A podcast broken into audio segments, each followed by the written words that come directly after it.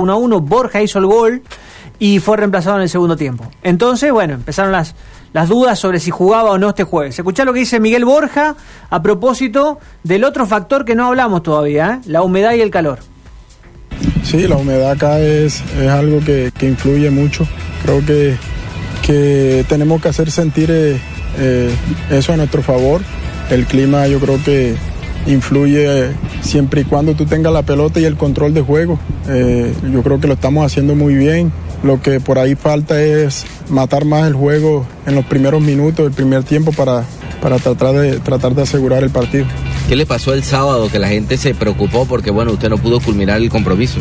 Bueno, me deshidraté un poco, eh, quise, quise parar porque, porque sé que, que ya me pasó eh, en una ocasión que, que alargué un poco el, el tema del, del juego y, y, y, me lesioné, entonces por eso me acerqué ahí, hablé con el médico y tomamos la decisión de salir. Pero bueno, creo que estoy bien, estoy bien físicamente y, y quiero el, el, jueves ayudarle al equipo nuevamente. ¿Cuánto peso pierde por partido, Miguel?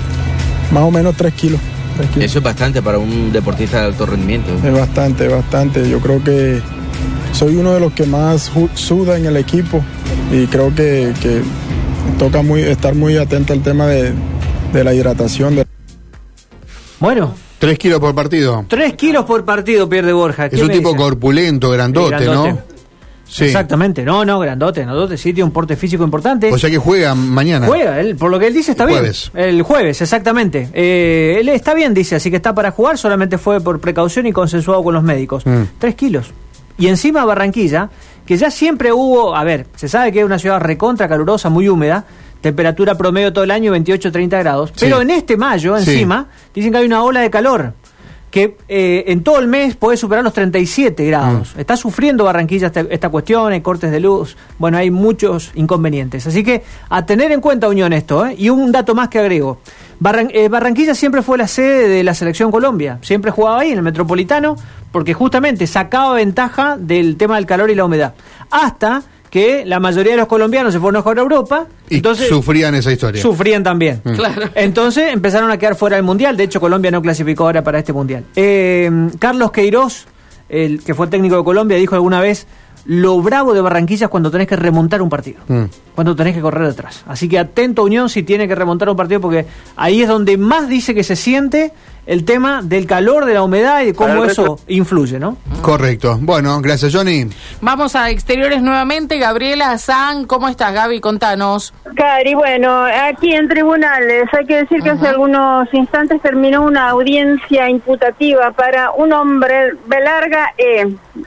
Brian E. podríamos decir. Uh -huh. ¿Quién es? Bueno, eh, tristemente se lo conoció en las últimas horas por haber protagonizado un video que indignó a quien lo haya visto. Yo invito a nuestros oyentes a que si quieren repasar nuestras redes sociales lo van a encontrar allí. ¿A qué me refiero?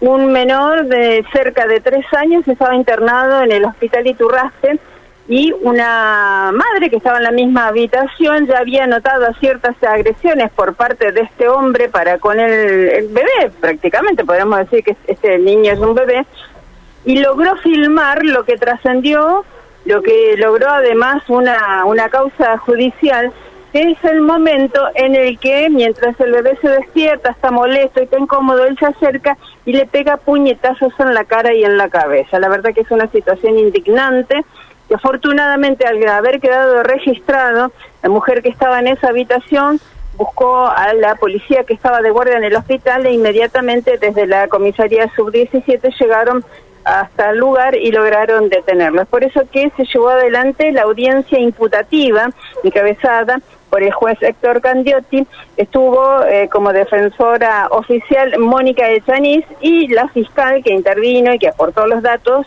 eh, es la doctora Milagros Parodi. Hay que decir que se lo imputó por lesiones leves dolosas y además no solamente se lo imputó por esos golpes que se que, que se vieron, que se ven en ese video casero, sino también por amenazas simples para con su ex suegra. Está claro que es un individuo que tiene un largo historial de violencia, en las que eh, bueno, amenazaba abiertamente a su ex suegra, no solamente de manera personal, verbal, sino también por las redes sociales. Este hombre ya era buscado desde el 2020 por haber amenazado a su ex suegra, quien, bueno, intentaba defender a su hija por los maltratos que recibía. Con lo cual, hay que decir entonces que el próximo jueves se va a llevar adelante la audiencia de medidas cautelares o de prisión preventiva. ¿Qué decir? Este hombre, eh, al salir de la audiencia, se lo pudo ver notoriamente golpeado, notoriamente golpeado, con lo que la defensora Echanis pidió que sea trasladado a algún nosocomio para que atiendan las, los golpes ¿eh? que ha recibido en algunos de los momentos en que, desde que quedó a disposición de la policía hasta que fuera trasladado a tribunales en el Perdón, día de Gaby, ¿el imputado es, estaba golpeado? Sí, sí. O sea que los golpes los recibió en, eh, en su detención. En su detención, sí, sí, sí, efectivamente. Además, por otro lado, pidieron que sea trasladado a otro lugar. Claro. Porque sabemos que hay ciertas normas o leyes o ley no escrita dentro de los lugares de detención donde, bueno, se hace justicia por mano propia. Sí, más con estos Eh, casos, digo, cuando llegan acusados de estas cuestiones tan...